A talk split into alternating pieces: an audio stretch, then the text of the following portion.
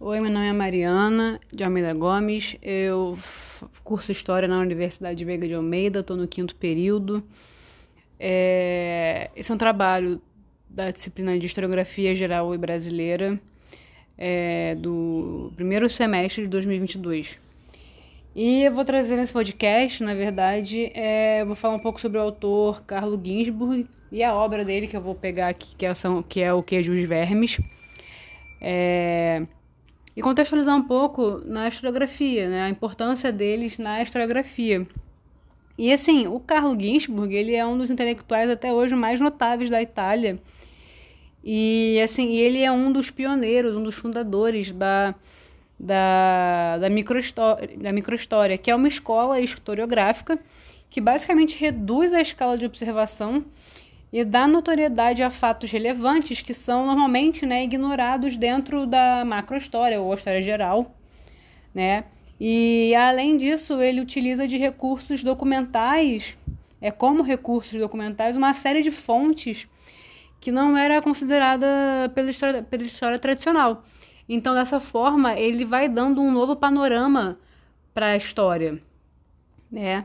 É uma nova forma de olhar. E no queijo e os vermes, ele no queijo os vermes e os vermes ele faz exatamente isso. Ele pega a história, ele bota no livro uma história de um moleiro chamado Menóquio, que assim, pegando pelo contexto da, da época, era muito incomum você ter um moleiro, que é uma pessoa que trabalha no moinho, né? É uma pessoa muito simples, que normalmente são pessoas que não têm instrução nenhuma. Só que o Menóquio, ele é uma pessoa muito inteligente, ele sabe cálculo, ele sabe ler, ele sabe escrever. Ele é uma pessoa muito inteligente, tem, tem vários questionamentos que durante o livro ele vai ele vai de encontro com os costumes da igreja, da igreja católica. E isso incomoda muito né a essa instituição. E ele acaba indo a julgamento da Inquisição e, e que, que e, assim, isso mostra muito no livro, esse embate de pensamentos.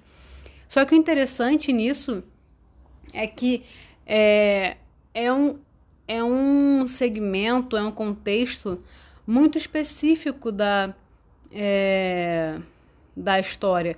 Inclusive, esse, esse autor, o Carlo Ginsberg, ele foi um, do, um cara que, que incentivou muito e que foi um dos grandes nomes para para fazer com que o Vaticano ele abrisse os documentos sobre os julgamentos na época da Inquisição, né? E, inclusive o Menóquio ele é, ele está falando de um cara que existiu, mas que nesse livro ele botou como Menóquio. Então ele está dando um foco muito específico para uma situação muito específica e que normalmente isso não seria é, não seria abordado, né? E isso é um exemplo da microhistória. É, e durante o livro ele, eles vão, eles vão é, é, debatendo no, no, no, no, julgamento da Inquisição os pensamentos que são considerados pela Igreja uma grande loucura, né? E a princípio ele nem é condenado à morte, só depois que ele vai ser condenado, condenado à morte. Mas o que é interessante é a gente pensar que ele pega esse contexto muito específico, muito recortado, e dá um foco nele. E isso, assim, e ele é um dos fundadores, ele é um dos caras da microhistória, um dos estudiosos da, da microhistória. Isso quer dizer que existem outros. Ele, ele é só um ele, é, ele é um dos conhecidos. Mas é legal a gente é, pensar que ele ajuda com que outros é, grupos que às vezes podem ser é, é marginalizados, que não, que não que a história não deu foco até hoje, ou que não dava, e que hoje em dia eles estão dando por causa dessa microhistória.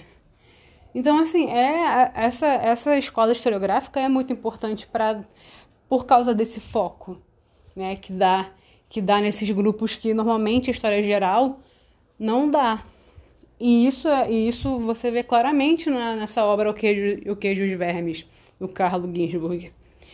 E era isso que assim, era isso, essa mensagem, essa ideia que eu queria passar nesse podcast, né? Que era falar um pouquinho da, da importância da historiografia, do Carlo Ginzburg e, de, e do, da obra que ele escreveu.